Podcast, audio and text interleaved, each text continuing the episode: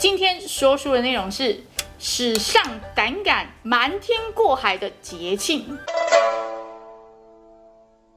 哇，谁胆子这么大，敢欺骗玉皇大帝？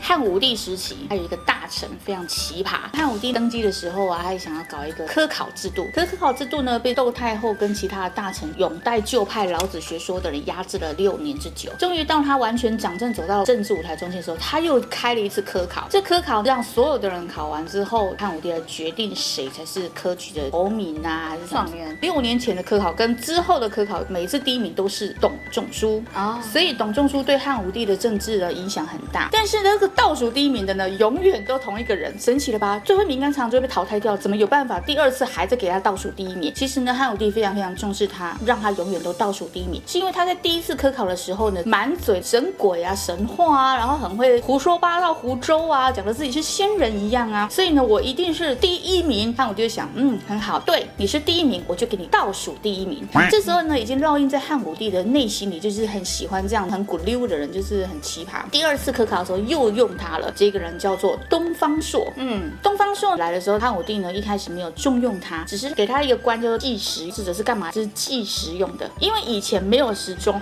没有日晷，什么都没有，他们用的居然就是沙漏。这个沙漏就是给让他管，怎么管呢？比如说要漏漏漏漏到什么样程度，他们觉得这一刻钟到了，计时，试着就冲出来说申时啊，或者这个有时。有一次呢，汉武帝被窦太后还压着的时候呢，他没有办法伸出手脚，就只好开始在上林苑打。猎啊，玩乐啊，表面上看起来大家都觉得汉武帝是这个纨绔子弟的行为，其实他是偷偷的开始在融入匈奴人的作战方法，他就偷偷的在上林苑开了自己的军事学校，只是大家都不知道，以为汉武帝懂得玩乐了，还是窦太后在掌管这个国家，国家的主心脉都还是窦太后，那他们就会觉得说啊，反正汉武帝就是一个纨绔子弟，我们就是怂恿窦太后把他换了，那窦太后一。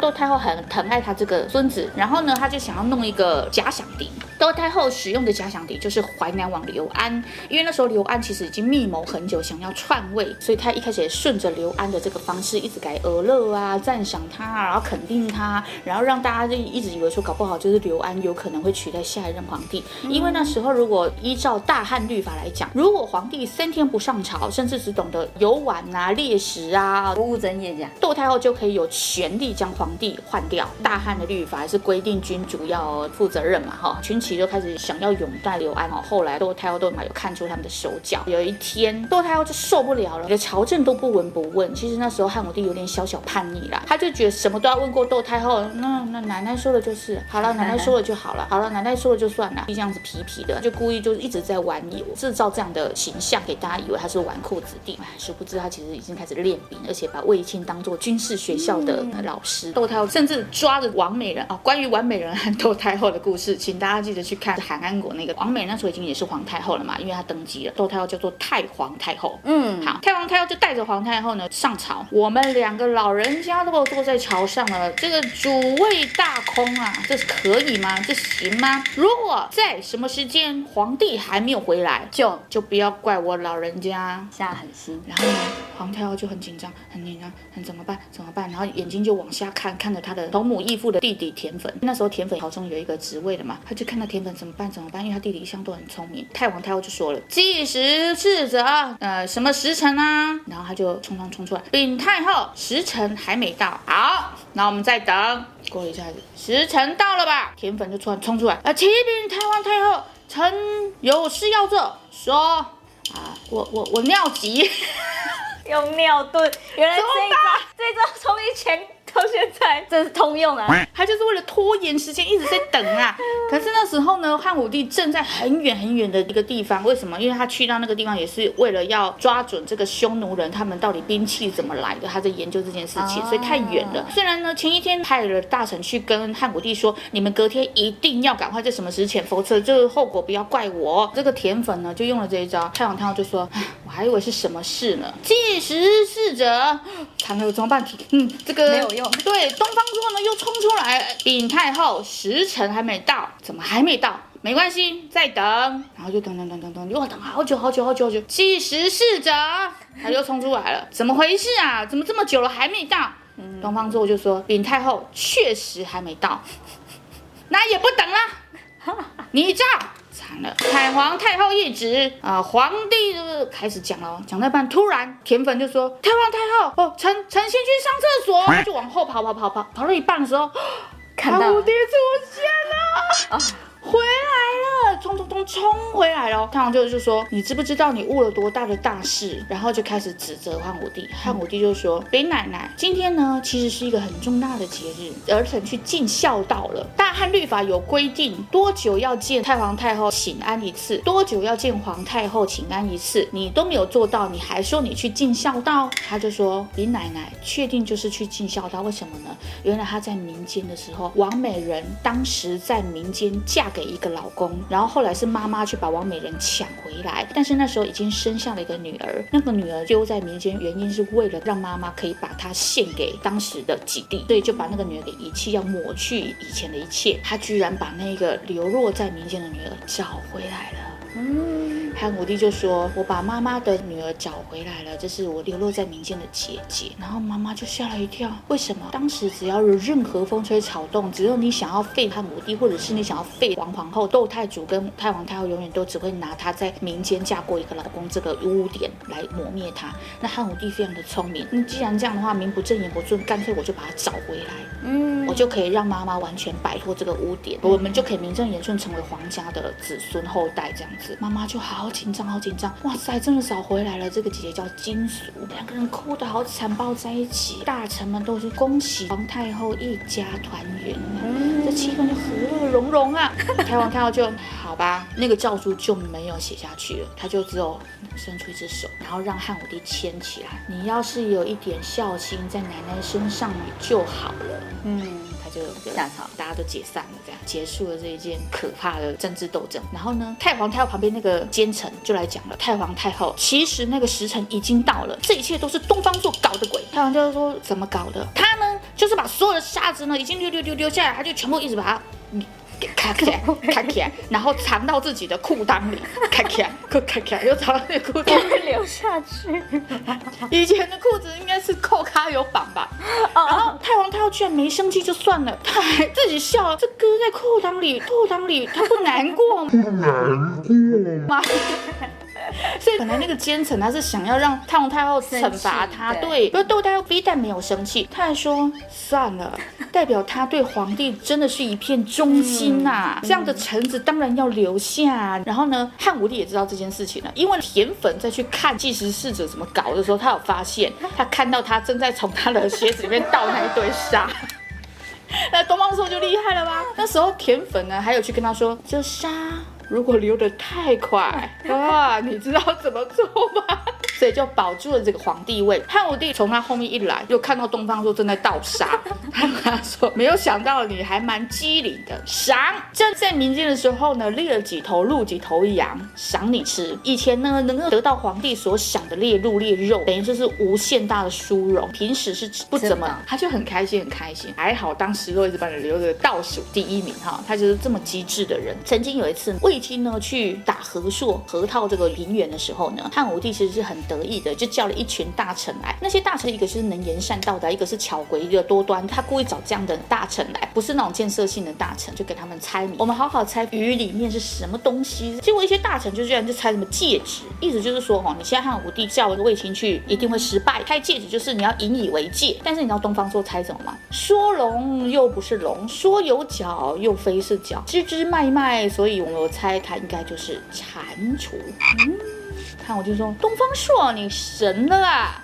就打开，真的是蟾蜍，因为蟾蜍就是单于的谐音啊，嗯、所以东方朔是非常看好汉武帝，他就觉得你现在就是要把那只单于好牢牢的锁在你的淤里面，关它这样。嗯、那时候就觉得东方朔是一个很奇葩的人哈，还会算命。有一天，汉武帝就告诉他说，我们呢需要采一些红梅，要做一些宴会啊节庆哈，这件事呢一样交给东方朔去办。既然他这么厉害，他本来是在后宫采红梅，采着采着，突然看到一个宫女在哭。而且还看他跳井了。嗯，他说：“姑娘不要想不开呀，你怎么了？”姑娘就说：“我好想念我的家人，我的双亲跟我的妹妹，他们都远远在这个宫外啊，我一个人都被关在宫内，我一直好想他们。那你怎么不回家看你的双亲呢？我我一个宫女，我根本出不了宫啊，没有办法，也没有任何的方式出宫啊，所以我真的活不下去。我很想在这里了断一切。多方说：“就说这样好了，我有办法，我一定让你短时间内名正言顺的去见到你的双亲。”他觉得啊，先生你如此了得，对你就不要想不开了，我帮你想办法。他就跑去跟汉武帝说哈，他的红梅在后院采不了多少，他希望到民间去采。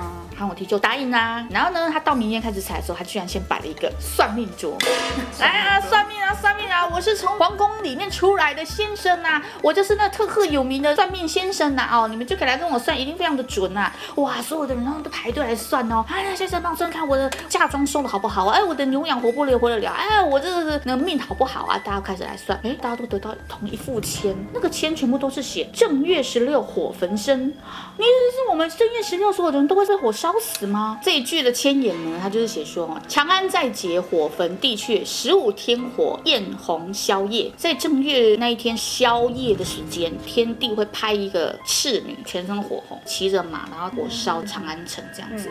大家说怎么办？怎么办？啊，这个东方朔呢就跟大家说哈，这样好了，你们把这个千言上呈到皇帝，跟问他说，请问皇帝，我们该怎么样啊？逃过长安那个会被烧的劫难？传到汉武帝的耳里了。这种东西，我当然先问东方朔啊！啊，赶快召东方朔来说，怎么办？怎么办？现在出现这样的问题，我们该。该怎么解决？东方朔就跟汉武帝说：“哈，既然天帝想要在正月十六的时候烧门，不如这样好了，我们就在正月十五的时候，就假装我们火烧了，就可以骗过天帝的眼睛。听说火神最爱吃的食物就是汤圆。我知道呢，在后宫有一个宫女，她叫做元宵，她非常会做汤圆。汉武帝说：对对对，我也听过，这每一次很多人想要吃汤圆都是找她做的，我们就让她做这个汤圆，让人民通通都奉着这个汤圆来供奉这个火神。二来。”我们就让所有的人都进城围观这些火用什么火呢？并不是真的烧就是放一大堆的灯放一大堆的炮让天地以为已经全部弄灰修出了嘿 这样我们就可以聘过天地了。所以汉武帝就真的在正月十五的晚上宵夜的时候就叫元宵做了好多的汤圆然后让所有的宫女啊王宫娘娘啊命妇们呐全部都到长安城里面大家一起开始放鞭炮啊燃花灯啊放天灯啊挂彩彩灯啊，就把就是搞得非常多热闹，就对对对对。元宵就说，可是我出去了，我我怕我爸妈找不到我在哪里。他就说这样好简单，你就是做了好多的灯笼，灯笼上面写了元宵两个字，然后让你爸妈去认你。他照做了，然后呢，爸妈进城了，好，妹妹也进城了，妹妹就看到那个花灯上面写了元宵两个字，她就大喊、元宵。元宵，元宵。然后元宵就在远远地方听到了，他就嗡嗡嗡啊，就团圆了，好开心呐、啊。然后那一天晚上就是我安全通宵，大家都非常的热闹，张灯结彩的，挂灯笼的，还有放天灯的，燃火炮的。于是就非常非常平安的度过了这个劫难。从此以后，汉武帝就有下令，只要每年的正月十五就吃汤圆、放天灯啊。张灯结彩后来呢人家就把这个汤圆命名为元宵。哦原来是这样子。所以元宵是一个人。原来是一个人。你要吃元宵吗？我不敢吃人。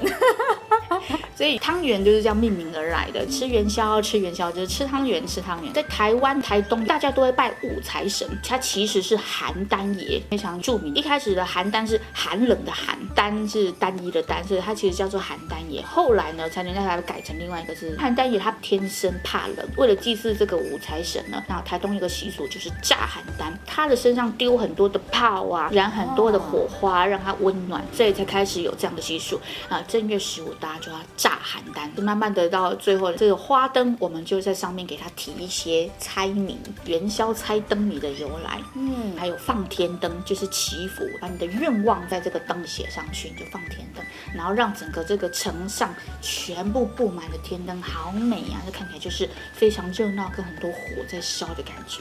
所以有放天灯的习俗。嗯，那在澎湖呢，又有一个习俗，就是他们会把这个花生粉啊、糯米呀、啊、这个糖啊跟沙拉油啊，做成一只金鸡龟，用鸡蛋做成的，好乌龟，然后就把它就要供奉在那儿。那也是正月十五会做的事情，就是象征着大家团圆。因为呢，元宵也是顺利的跟他的爸妈名正言顺的团圆。每一个时候的正月十五，就是宫女可以名正言顺出宫跟大家团圆的日子啊。对，我看古装。央剧，就是到这个节庆都可以出宫，对，然后在街上就是看灯、拍灯谜这样子，对，就只有这个时候。哎，这一年才一次，我真的觉得太闷了。每天都可以多好啊！为什么会进宫？就是因为家里没有钱，只要丢一个宫女或丢一个奴仆或进去做太监，就可以让一家吃饱。那那个一定会特别的孤单呐啊，啊，见不到家人啊。原来如此，那我来出个题目，你猜猜。什么？好吧，来吧。早不说，晚不说，一个字，就差一个字啊？就一个字，不要偷偷上网去查是什么意思啊哈。早不说，晚不说，没有提示啊。花灯灯你不是都有提示吗？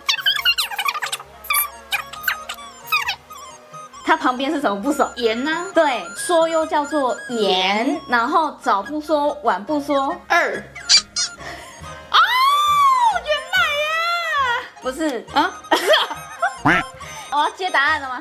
许，旁边是一个五。对啊，早上不说，晚上不说，那就什么时候说？中午说嘛，那就是五啊。那是早不说，早不说，中午又不说。好啊，来来再来再来，还有还有好，第二题，第二题猜成语，成语呀，成语对，难的，好来，举重比赛。为什么觉得举重比赛就已经是一句成语？这四个字不是成语，好，反正你猜成语四个字。嗯，举重比赛啊，对，有轻有重。不是。哎，来，那我给一个提示哈，他们比赛的时候呢，为了要名次，然后会加那个叫做什么铅，对，啊，那个铅又另外一个有重量的又叫做什么？嗯，是，嗯，你说是材质吗？也不是材质，那个那个那个东西吗？加上一斤两斤哦，半斤八两。